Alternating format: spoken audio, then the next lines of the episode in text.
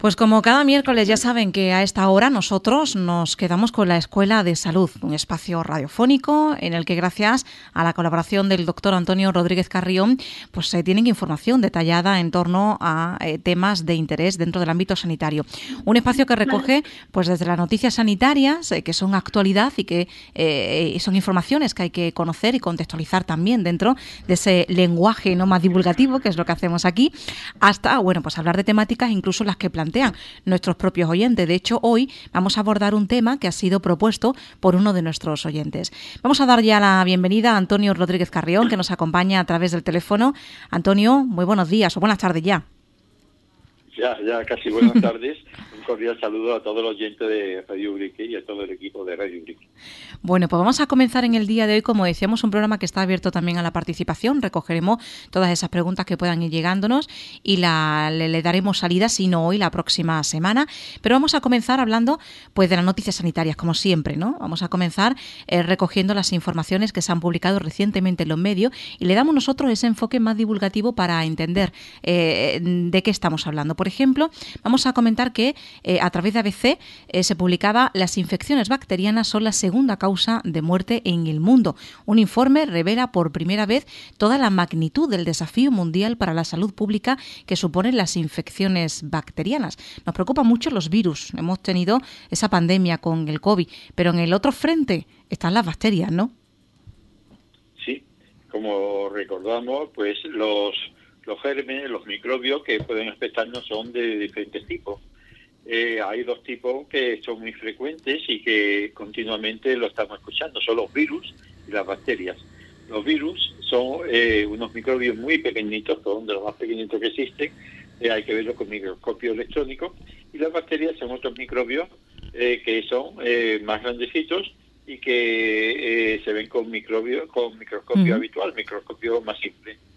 es importante porque son muy frecuentes. Por ejemplo, la gripe, eh, resfriado común, eh, la COVID, eh, sarampión, la varicela, las paperas son producidas por virus, estos microbios que están pequeñitos que le decimos. Y después hay otros microbios como son, por ejemplo, las infecciones de orina, son, por ejemplo, la mitalitis, cuando tenemos placa en la garganta, la tuberculosis, que son producidos por bacterias, que son los microbios que son un poquito más grandes. Y hay una gran diferencia en cuanto al tratamiento las bacterias, estos microbios grandes, por ejemplo, de lo de la tuberculosis, como hemos dicho, lo de, lo de la mitalitis, la infección de orina, se tratan con antibióticos, se pueden tratar con antibióticos, mientras que los virus eh, no tienen tratamiento con antibióticos. Así que recordamos otra vez que para un resfriado, que para la gripe, eh, por ejemplo, no son válidos los antibióticos. Yo es que en mi casa tengo antibióticos, estoy resfriado, tengo gripe, no son válidos, además son perjudiciales porque provocan resistencias, hacen que, que los microbios se acostumbren y cuando haga falta ya no hacen efecto. Así que nunca tomar antibióticos sin que antes eh, hayamos consultado con, con el médico. Y ya respecto a la noticia en sí, pues decir que estas infecciones por bacterias, es decir, estos microbios grandecitos que hemos dicho, eh, son la segunda causa de muerte en el mundo. Tanto es así que la Organización Mundial de la Salud eh, recientemente, muchos comentarios de ellos en este programa, ha puesto en alerta el uso, el uso de los antibióticos indiscriminado, sin control por parte de personas, sin consultar con el médico, porque estas bacterias se hacen resistentes. Y, y la revista Lancet, de Lancet, una prestigiosa revista médica, mm. ha hecho un estudio con múltiples eh, universidades y organizaciones para ver exactamente la incidencia o la gravedad que tienen estas infecciones eh, por bacterias. Y así se ha visto, por ejemplo, que en el África subsahariana, en la parte sur de, África, pues se producen aproximadamente unas 230 muertes por cada 100.000 habitantes a causa de estas infecciones, que supone, a suponer eh, 23 muertes por cada 10.000 habitantes. En el caso, por ejemplo, de Ubrique, ellos ya supondría aproximadamente unos 32 o 33 muertes al año, ¿eh? si se diera esta proporción, ¿eh? por esta por infección. Pero es que además, en los países que se denominan de altos ingresos, en los que se podemos incluir los países de Europa Occidental, en los que está incluido España, eh, también en Norteamérica y en la parte de Australia y parte de Asia, pues estas cifras son cinco veces menores. Es decir, a las 230 muertes que se producen por cada 100.000 habitantes en el de en África subsahariana, en, en, estos países de alto ingreso es cinco veces menor. Aproximadamente son unos 50, unas 52 muertes por cada 100.000 personas. En el caso de Ubrique, eh, pasando estos datos, los casos de Ubrique, donde hay 16.500 eh, habitantes aproximadamente, ello vendría a suponer unas 8 muertes todos los años por causa de estas infecciones. Así que, las infecciones eh, por bacterias, aunque haya antibióticos, eh, en Ubrique pueden, de media, si se extrapolan esos datos, son 8 muertes al año por infecciones eh, por bacterias, que teóricamente podrían curarse con antibióticos, pero que hay veces que son tan agresivas mm. que ya los antibióticos eh, también eh, no sirven porque son resistentes ya, ya se han acostumbrado y entonces pues eh, hay que tener mucha precaución, ya digo, con estas infecciones que son frecuentes, que la mayoría de las veces no tienen mayor problema porque se trata con antibióticos, pero que en ocasiones se hacen resistentes o hay personas que tienen la defensa baja y ni siquiera los antibióticos pueden salvarle la vida. Y aquí, eh, bueno, pues mm, quizás también eh, lo que podemos hacer nosotros como a nivel ciudadano, ¿no? Em, igual que con las infecciones víricas, pues em, extremar precauciones, ¿no? Es lo único que, podemos hacer, pues no sé, en el ámbito de, del, del contagio, por ejemplo, ¿no? Lo más importante, eh, en el caso de en el caso de las infecciones, lo más importante son las medidas preventivas como son, por ejemplo, las vacunas. ¿eh? Las, vacunas las vacunas, tanto para eh, los virus como para muchas bacterias, son fundamentales en la prevención. Han evitado millones y siguen evitando millones de muertes. Eh, tanto es así que hay una noticia reciente en donde se ha analizado la incidencia o la importancia que ha tenido la COVID durante estos dos años en el aumento de algunas enfermedades y se ha visto por parte de la Organización Mundial de la Salud que, por ejemplo, el sarampión ha tenido ahora un repunte muy grande. Hmm. Contra el sarampión hay vacunas, la vacuna anti-sarampión, que es muy eficaz, pero con la problemática del COVID hay muchas medidas higiénicas que en muchos países eh, se han descuidado, como ha sido la vacunación contra el sarampión, y ahora hay un aumento muy grande que supone una gran una preocupación para muchas autoridades. Eh, de algunos países en donde el sarampión está repuntando, está aumentando muchísimos casos de sarampión. Y el sarampión no es una enfermedad leve, ¿eh? que muchas veces, ah, he pasado el sarampión. Sarampión puede dar muchos problemas y causar también muertes. ¿eh?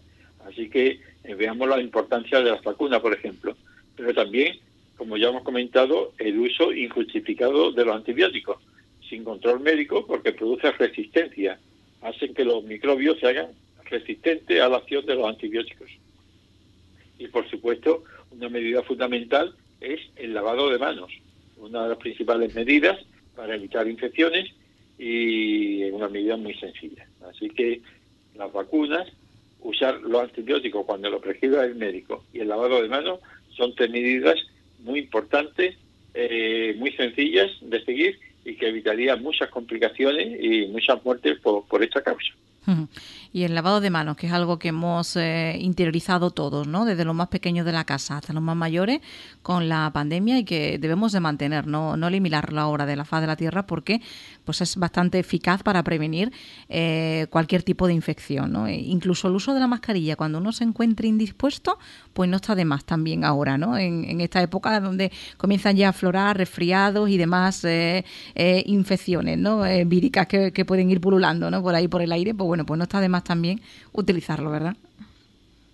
Sí, el uso de mascarillas, eh, que en fin, en nuestro ambiente no, no se usaba nada más que en ciertas ocasiones, en los hospitales y algunas personas, eh, antes de la COVID, eh, el uso de la mascarilla con el COVID se ha generalizado y ya vemos que, por ejemplo, y además una, una, un hábito muy saludable, es que cuando haya mucha concentración de personas por ejemplo, en un autobús, en el tren, en un avión, eh, en esta época del año donde las infecciones respiratorias eh, son frecuentes y aunque, por ejemplo, en los aviones ya en algunos y algunos medios de locomoción en algunos países ya se permite ir sin mascarilla, pero mm, si tenemos miedo de poder contraer la infección porque tenemos alguna enfermedad de base o porque nosotros la podemos transmitir después a algún familiar o un allegado nuestro, algún compañero, pues nos trae más usar la mascarilla, por supuesto. Mm. En esto recordar, ¿eh? recordar, nunca está de más, que el uso de la mascarilla que nos protege es la mascarilla blanca, la que le llamamos de cucurucho o FFP2, como queramos llamarle, ¿no? Que vale un poquito más cara, es la que es un poquito más cara, pero esa nos protege a nosotros y también protege a los demás, porque esa mascarilla tiene un doble filtro. Por una parte, evita que nuestra saliva contaminada pueda contaminar a otra persona y también evita que otra persona con su saliva nos contamine a nosotros. Tiene una doble barrera. Mientras que la mascarilla, que es como turista, que es eh, llamada quirúrgica, que es como verdecita, esa mascarilla eh, protege a los demás. A nosotros no nos protege. Es decir, protege que nuestra saliva, que pudiera estar contaminada por un resfriado, por una gripe, aunque no tengamos apenas síntomas, pues impide que nuestra saliva llegue a otra persona, que nosotros contaminemos. Pero si la otra persona es la que tiene la saliva infectada o tiene la infección, puede pasar esa mascarilla hacia nosotros. Es decir, a nosotros no nos protege la mascarilla verde.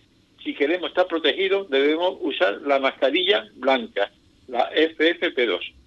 Es una cosa que todavía a veces da lugar a confusión y es, es muy importante tenerlo claro, que si vamos a un sitio concurrido, ya digo, a una, a una fiesta, a un autobús, a, a cualquier sitio donde haya muchas personas y podamos temer que alguien esté infectado, aunque no tenga síntomas, porque muchas veces, como ya sabemos, eh, los microbios se transmiten antes de empezar a tener síntomas. Y si por si acaso, pues me pongo la mascarilla blanca y me protejo. Si yo quiero proteger a otra persona, a un padre, a un familiar, a mi madre, a alguien, pues entonces eh, dice, mira, yo para protegerla a ellos, entonces con la verde, con la verde basta, si es para proteger a los demás. Ahora, si yo quiero protegerme a mí mismo y también de camino proteger a los demás, utilizo la blanca. claro. Bueno, pues se quedan también esas recomendaciones ¿no? en cuanto al uso de la mascarilla. Vamos con más noticias sanitarias que han sido actualidad durante estos pasados días. Por ejemplo, vamos a hablar de denominaciones, denominaciones de, la viruela del mono, eh, porque la Organización Mundial de la Salud quiere cambiar el nombre de la viruela del mono por eh, Mpox. Ahora tú me, dices cómo se pronuncia realmente, ¿no? Y, el, la, la, cosa es para evitar el lenguaje racista y estigmatizante, dice la noticia ambas denominaciones, las dos, se van a utilizar simultáneamente durante un año, mientras que el término viruela del mono se va a ir eliminando de manera progresiva. Y aquí, bueno, pues tienen un papel fundamental los medios de comunicación para dejar de llamar a, eh, bueno, pues eh, el viruela del mono, dejar de utilizar ese término y pasar a, utilizar este otro nuevo que se propone desde la OMS. Sí, la Organización Mundial de la Salud eh, ha visto que esto de viruela del mono eh, no concuerda con una norma que esta misma organización eh, desde hace muchos años tiene puesta en marcha y es que debe eh, los nombres que se le ponga a las enfermedades deben procurar no poner alguna mancha sobre alguna institución, sobre alguna persona, sobre algún, hasta, hasta los animales, o sea, algún grupo étnico, ¿no? alguna raza por ejemplo, es decir, eh, la gripe española, hmm. todos conocemos habitualmente como la gripe que ocurrió, la epidemia de grupo que ocurrió en España en el año 1919, después de la Guerra Mundial, 1918, 1919, pues eh, mm, eh, parece que no, pero mancha, mancha un poco al nombre de España, ¿no? La, la gripe española, aunque después se diera que no era española. Pero es que, por ejemplo, la sífilis la sífilis, como todos sabemos, es una enfermedad venérea, una enfermedad de transmisión sexual, pues eh, durante mucho tiempo se ha dicho el morbo francés, es decir, la enfermedad francesa, el morbo italiano, es decir, le ponen el nombre de la nacionalidad y esto hace como que si eh, se manchara un poco el nombre de esa nación o de esa raza, en algunos casos, pues dice, mira, esto es propio de, ¿qué digo yo?, de la raza tal, pues es como manchar. Entonces, pues es que ni hasta los animales, eso de viruela del mono, puede ocurrir también en, otro, en otra especie de, animales, ¿no? Se le puso del mono porque se descubrió, eh, el virus este se descubrió en 1958 en monos cautivos. Y por eso dice, mira, se ha descubierto el mono, le decimos, le decimos viruela del mono. Pero parece que no, pero está manchando un poco también a este grupo de animales, ¿no? Y entonces, pues, ha decidido que ya no se llame viruela del mono, eh, se llama mpox. Eh, es, la palabra de viene del inglés que significaría monkeypox, monkey mono, pox, eh, mm. la viruela. Entonces, para evitar esto, pues pone la inicial de monkey, la M, M, pox. ¿Y cómo se pronuncia?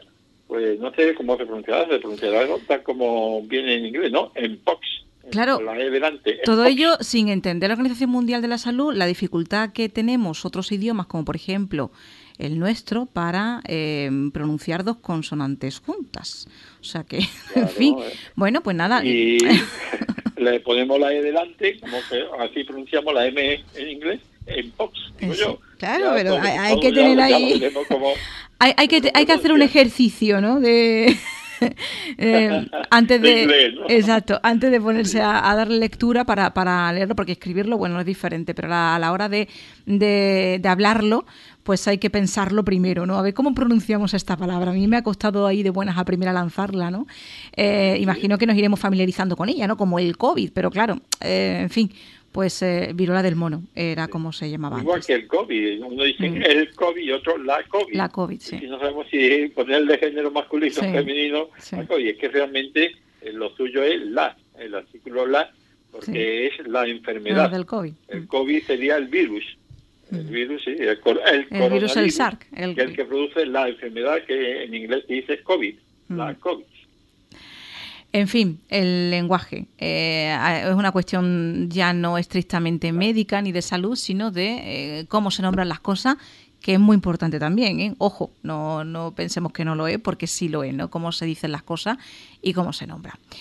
Bueno, pero nosotros hablamos de salud, eh, Antonio, si te parece, y vamos a, seguir con los temas que teníamos planteados sobre la mesa. Dejamos atrás la noticia sanitaria y vamos a hablar eh, en el día de hoy de tres temas. Por ejemplo, cómo prevenir un incendio doméstico. Vamos a hablar sobre la esclerosis múltiple, que es el tema que planteaba un oyente para, tratar y que vamos a abordar nosotros en el día de hoy. Y también vamos a hablar del lupus. Vamos a, comenzar entonces, si te parece, ¿no? Por eh, cómo podemos prevenir un incendio doméstico y sobre todo, bueno, pues eh, las lesiones que nos puede provocar también, ¿no? Cómo actuar ante estas. Sí, el incendio doméstico siempre es un tema que hay que tocar en esta época del año porque, claro, es el día que nos vemos en los noticieros de los medios de comunicación mm. algún accidente debido a que un edificio, a un piso ha salido ardiendo o ha habido problemas eh, en algún sitio, no solamente por el incendio en sí, sino también por las consecuencias del incendio. Eh, por ejemplo, eh, la intoxicación por monóxido de carbono, ese gas que no, que no se ve, que, no huele, pero que está ahí, que se produce la combustión de, de, lo, de, de, de muchos materiales, entre ellos los incendios domésticos o simplemente por un brasero, ¿eh? los braseros de carbón una chimenea, se producen estos gases que muchas veces provocan una intoxicación grave y hasta mortal. Pues bien, lo que es el incendio doméstico, un incendio como todos sabemos, es un fuego incontrolado. ¿eh? Cuando ya hay un fuego en una casa que no se controla, eso se le llama incendio, ¿no? incendio es un fuego incontrolado y que eh, en España produce una media, una media eh, al cabo del año de 70 incendios domésticos diarios, 70 incendios domésticos. Lo que pasa que la mayoría de ellos, 9 de cada 10, se apagan sin que haya que lamentar víctimas. Pero al cabo del año, en España, hay aproximadamente 150 muertes, es decir, una media de un muerto cada dos días a causa de un incendio doméstico. ¿Y por qué se produce un incendio doméstico? Pues muchos tenemos una idea de ello.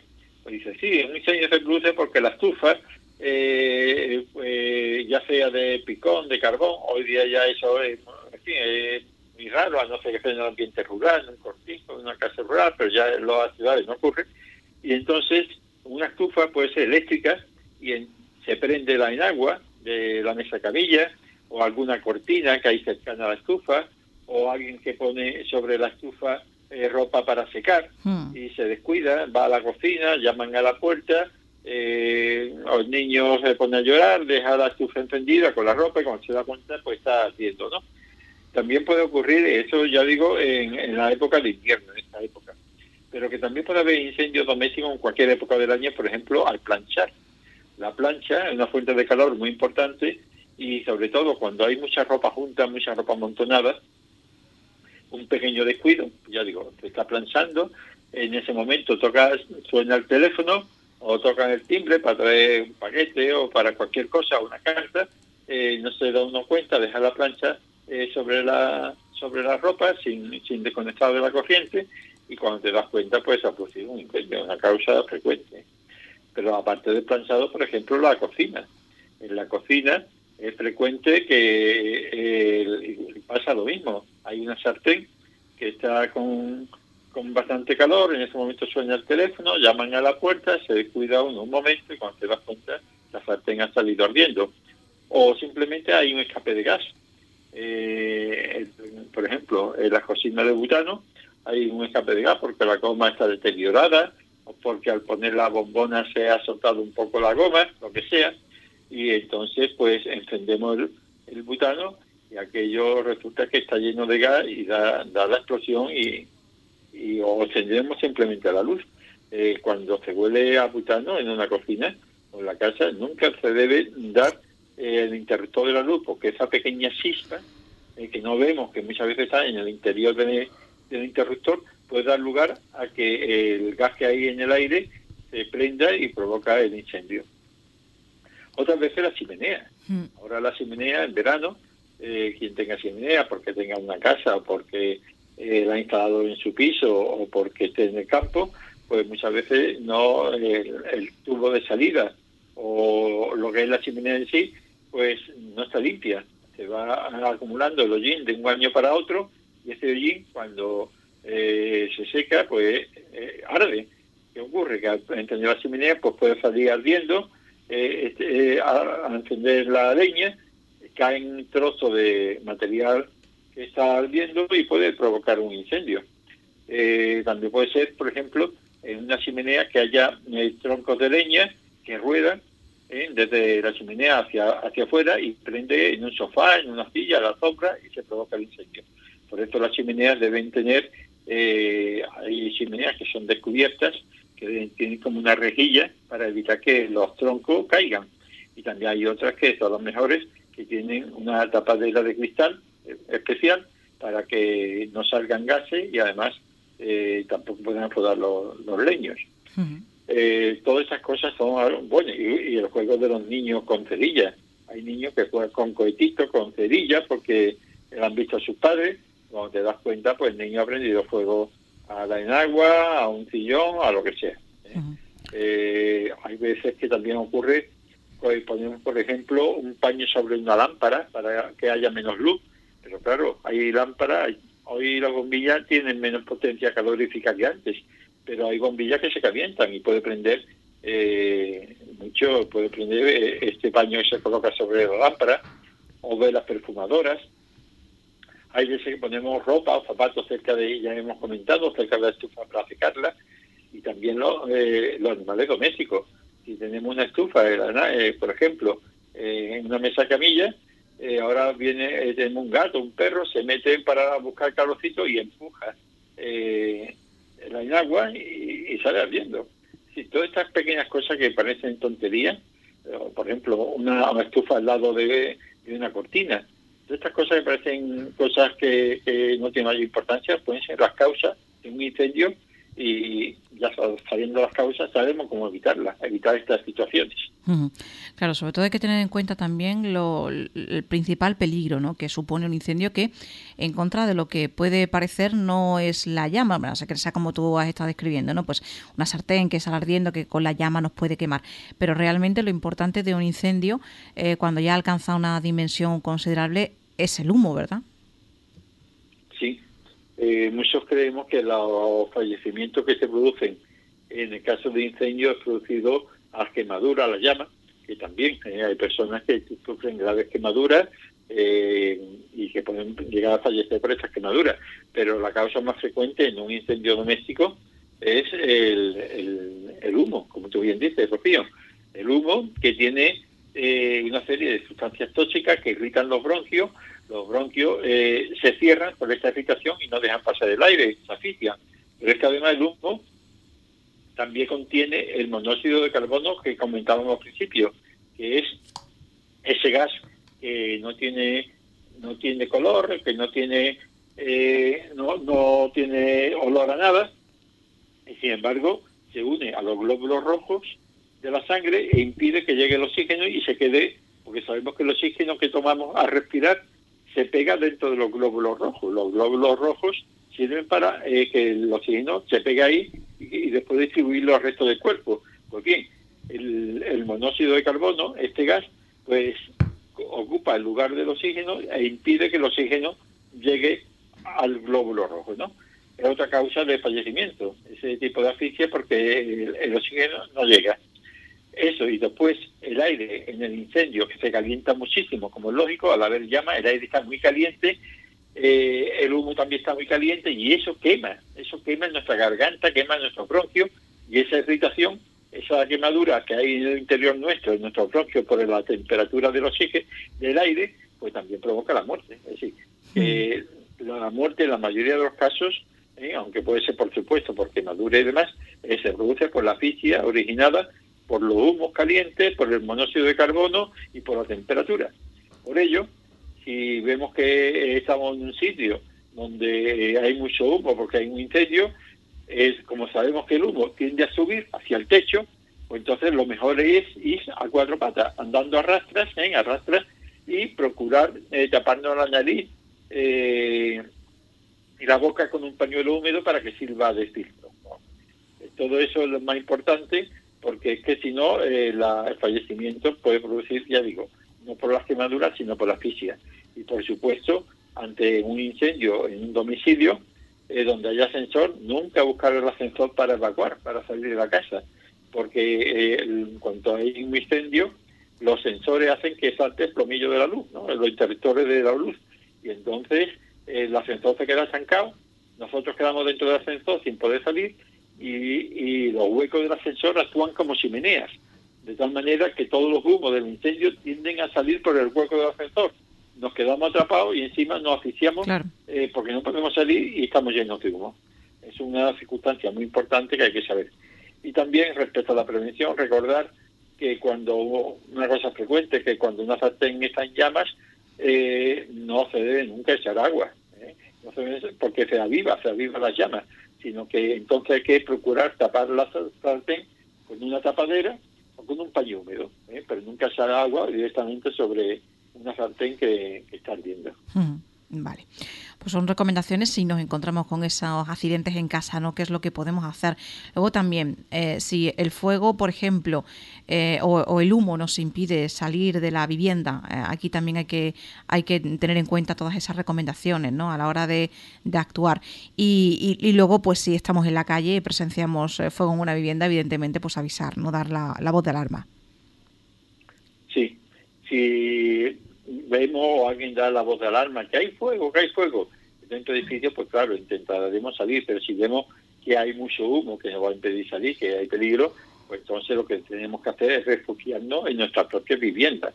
Para ello entraremos, cerraremos la puerta e intentaremos coger una toalla, humedecerla eh, y ponerla debajo de la puerta para que no entre el humo.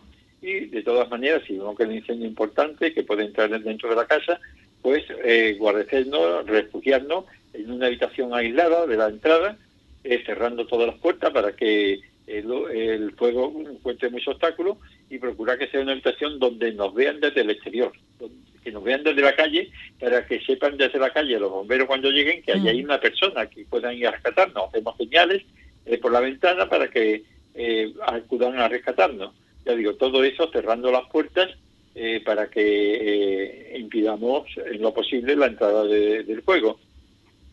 De todas maneras, si vamos a entrar en alguna habitación y vemos que el, pomo de la puerta está muy caliente, significa que en el otro lado de la puerta hay fuego y ha calentado el fuego. No abrir esa puerta porque podemos tener una llamarada. Pero ya digo, procurar refugiarnos en una zona eh, alejada de, la puerta de entrada del piso y que nos vean desde la calle para que puedan acudir a, rescatarnos. Eso es muy importante porque si no los bomberos eh, no saben dónde acudir antes y en cuanto ven una persona que pide auxilio, pues en principio ahí es donde acude. claro. Bueno, pues se quedan todas esas recomendaciones también sobre cómo actuar en caso de un incendio doméstico. Vamos, como decíamos antes, ¿no? A propuesta de un oyente, vamos a hablar de la esclerosis múltiple. Eh, Antonio, y entre paréntesis, aquí me has puesto también enfermedad de las mil caras. ¿Por qué lo de enfermedad de las mil caras?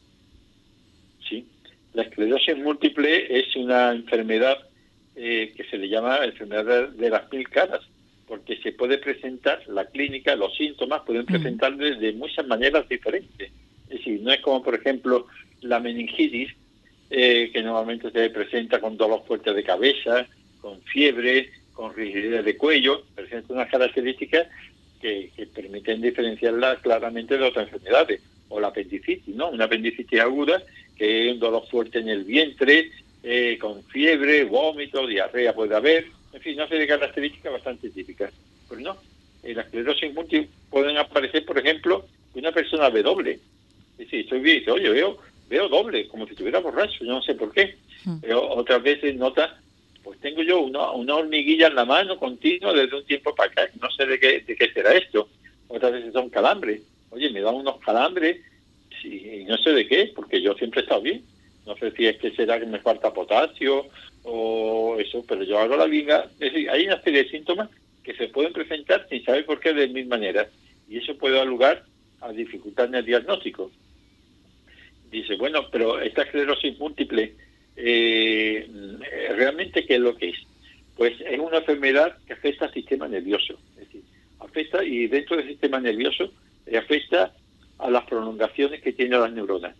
Como todos sabemos, las neuronas hmm. son las células propias de, bueno, hay otros tipos de células que componen el sistema nervioso, pero dentro de ellos las neuronas son las que mandan los estímulos eléctricos, eh, por ejemplo, para mover los brazos, las piernas, son como las pequeñas centrales que mandan impulsos eléctricos. De tal manera que si eh, eh, la neurona tiene como estos cablecitos, que el conjunto forma los nervios, que si esos cablecitos se destruyen o se alteran, pues ya no pasa la corriente nerviosa y el músculo pues se queda paralizado. Pues eso pasa.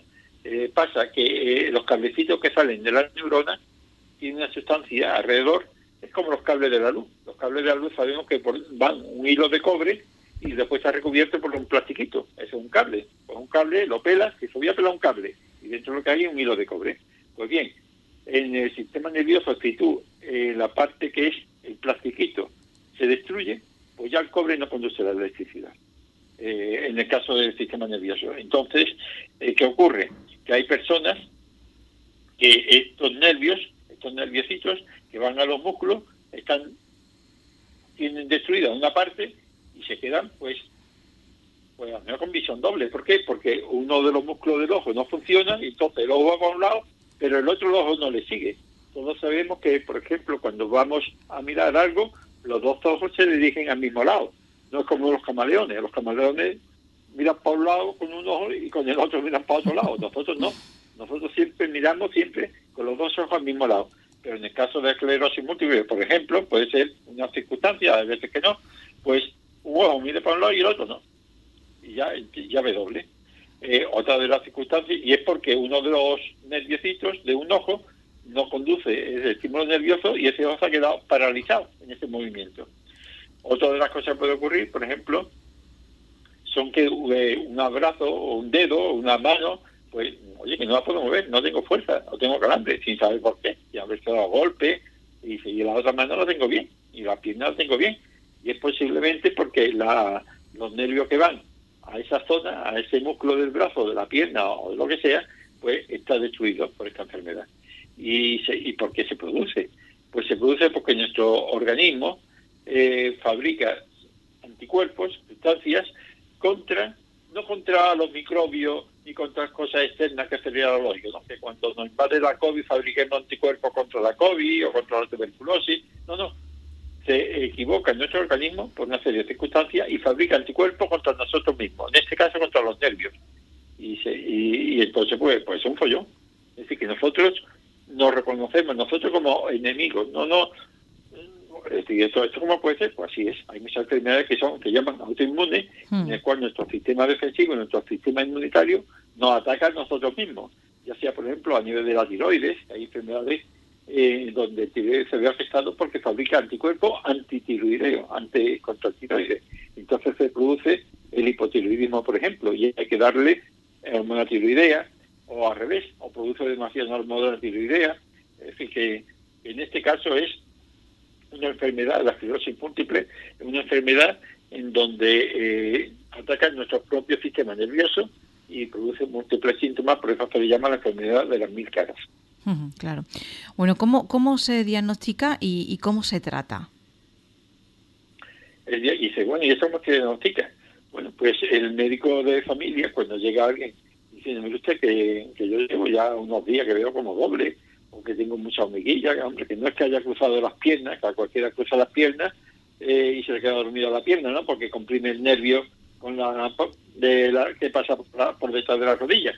Dice, pero no, esto no sé yo por qué. Pues entonces el medio sospecha que puede tener una esclerosis múltiple, lo manda al neurólogo, y el neurólogo, viendo los síntomas que le cuenta el paciente, que no ha tenido antecedentes de golpe ni de otra enfermedad, ni de que está tomando ningún medicamento que pueda producir ese daño, pues le pide un, un estudio de líquido cefalorraquídeo.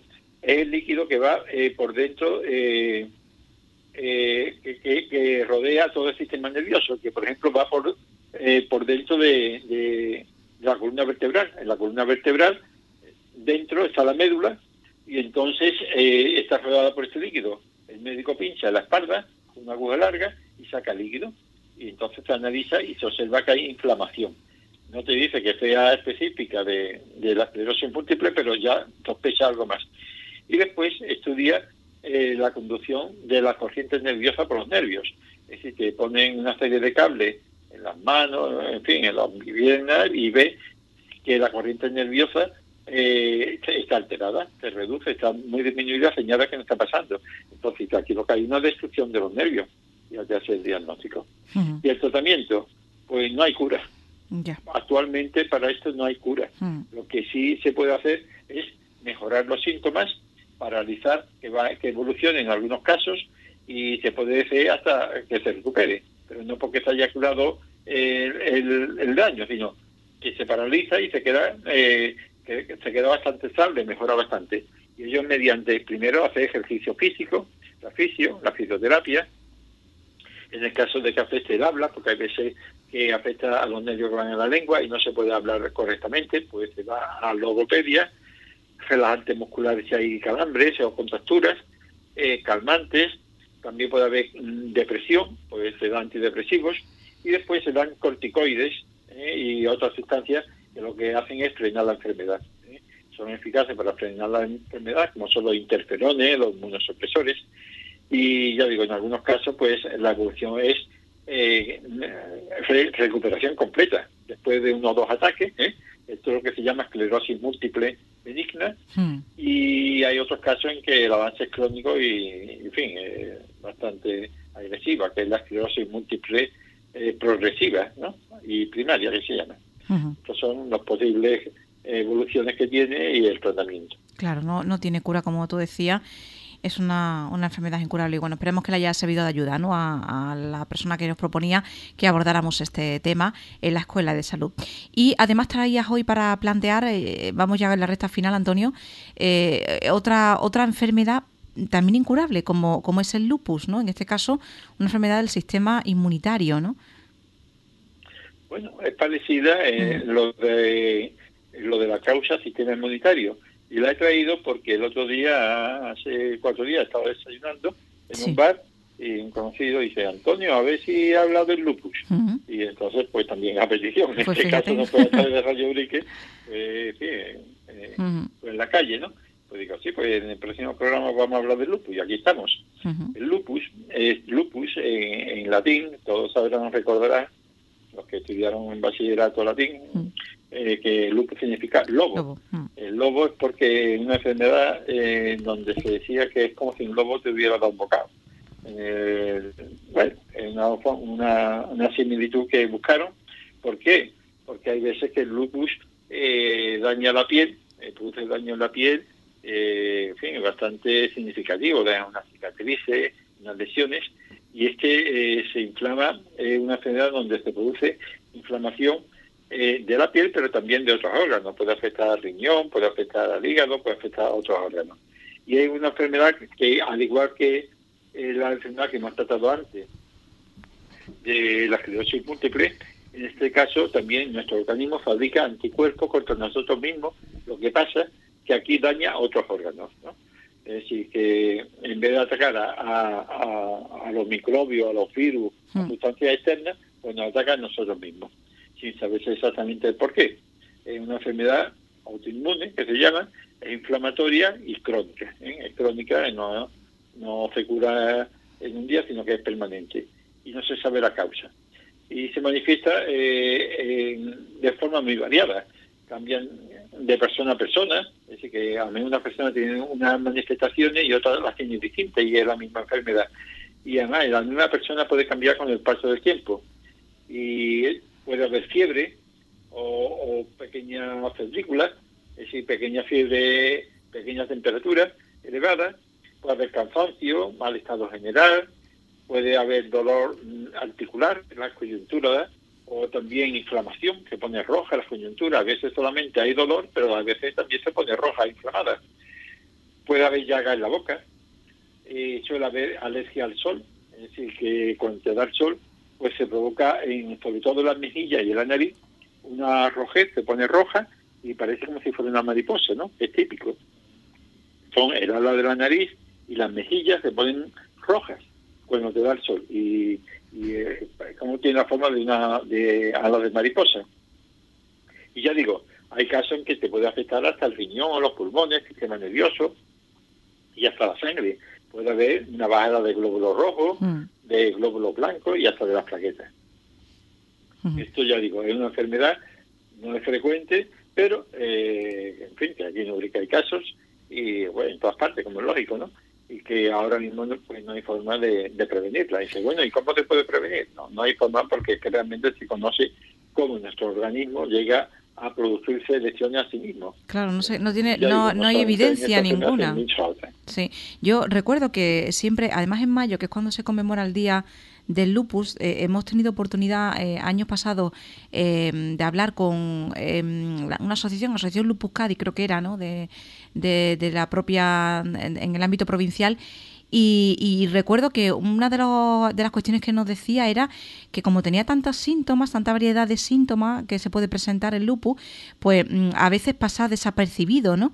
Eh, lo que es la enfermedad en sí y tiene un diagnóstico muy complicado de especificar por parte de los especialistas, ¿no? Se retrasa ese diagnóstico porque eh, mm, pasa desapercibida, ¿no? La enfermedad empieza, si se ve que ahí tiene problema del riñón, empieza a investigar qué puede ocurrir en el riñón pero a lo mejor no se tiene en cuenta que puede ser lupus, ¿no? Y ahí el que eh, se retrase, ¿no? Ese diagnóstico, que es algo también crucial, en cierto modo, para ese tratamiento em, temprano, ¿no? De la enfermedad, como cualquier otra enfermedad. Y es uno de los principales inconvenientes, recuerdo yo, que, no, que nos trasladaban, ¿no? Desde esta asociación de pacientes. Claro, el problema cuando se presentan síntomas tan tan distintos y tan mm. y tan variados, pues mientras tú buscas la causa es complicado y se le falla el riñón, pero ¿por qué? Claro. Puede haber tantas causas, el lupus no es una causa frecuente, no es una mm. enfermedad frecuente, entonces tú piensas siempre en otras causas más frecuentes. Y hasta que llega a, pensar y a hacer pruebas para el lupus, pues tarda un cierto tiempo. Otras veces, por ejemplo, eh, lo que hemos comentado, ¿no? Eh, hay veces que aparece con una especie de rojez, eh, la, la mejilla roja y la nariz roja, que mm. parece como una mariposa, y entonces el médico cuando lo ve le llama la atención y le puede sospechar. Pero el que no es médico, no es sanitario, pues esto será una alergia o será que el sol más quemado, en fin, y no le da mayor importancia y puede ser un lupus. Eh, hay veces que yo digo que hay lesiones en la piel dolorosa y demás, y ya eso te obliga a ir al médico y se sospecha más fácilmente. Eh, hay que decir respecto al lupus que tratamientos con corticoides, con, como hemos parecido a que hemos visto hmm, en, los demás eh, enfermedades inmunitarias, los corticoides tienen un gran valor, después están los, los inmunosupresores, Y hay un fármaco que en este mismo año, en 2022, fue sobre marzo por ahí, se aprobó ya para ser utilizado porque había pasado las fases de prueba, que es el animo, el, el, el anifrolumab, un nombre un poquillo raro, anifrolumab, el nombre químico, bueno, el nombre farmacéutico, y es el nuevo tratamiento para el lupus erythematoso sistémico, que se llama. Erythematoso significa que eritema significa color rojo de la piel, y es el lupus eh, que aparece, que digo, a veces con coloración rojiza, como si estuviera quemado en la piel, y sistémico porque afecta a todo el cuerpo. Y que eh, se están, ya se han ensayado y se ha dicho que ha dado buenos resultados, pero en casos más o menos graves, es decir, que para un hmm. lupus que se considera leve, pues no está indicado porque, claro, hay que ver, muchas veces ver los beneficios y las contraindicaciones. En general, este medicamento es un, es un medicamento que se administra una vez al mes eh, durante 30 minutos por vía intravenosa y el tratamiento dura un año. Eh, ya digo, es una, parece una solución bastante esperanzadora y para cierto tipo de lupus grave que, está ahí. que vemos como el lupus no es una cosa olvidada, sino que los estudios científicos eh, están preocupados y no es una enfermedad abandonada, sino que hay que tener mm. esperanza de que poco a poco, además de los corticoides de los supresores, y de las cremas que se ponen para esas cosas, en los casos de la piel, pues hay esperanza en que saliendo cosas nuevas. tratamiento nuevo y investigaciones, ¿no? Lento, como siempre, como, como, es normal, ¿no? Lo que conlleva eh, este tipo de investigaciones. Lento para los pacientes, desde luego, pero se sigue trabajando en ello y ahí quedan también esos avances que siempre pues nos alegra eh, escucharlo. Pues lo recogemos aquí, en la Escuela de Salud. Hoy hemos hablado del lupus, hemos hablado de la esclerosis múltiple, temas a propuesta de los oyentes. Ya saben que ellos son los protagonistas y que pueden plantear también sus cuestiones en la Escuela de Salud. Será ya el próximo miércoles. Las que hayan llegado hoy las dejaremos también para el miércoles próximo porque se nos agota el tiempo y agradecemos a Antonio Rodríguez Carrión que nos haya atendido hoy aquí en la mañana de Radio Brica. Antonio, muchísimas gracias. Pues nada, un cordial saludo a todos y hasta el próximo día.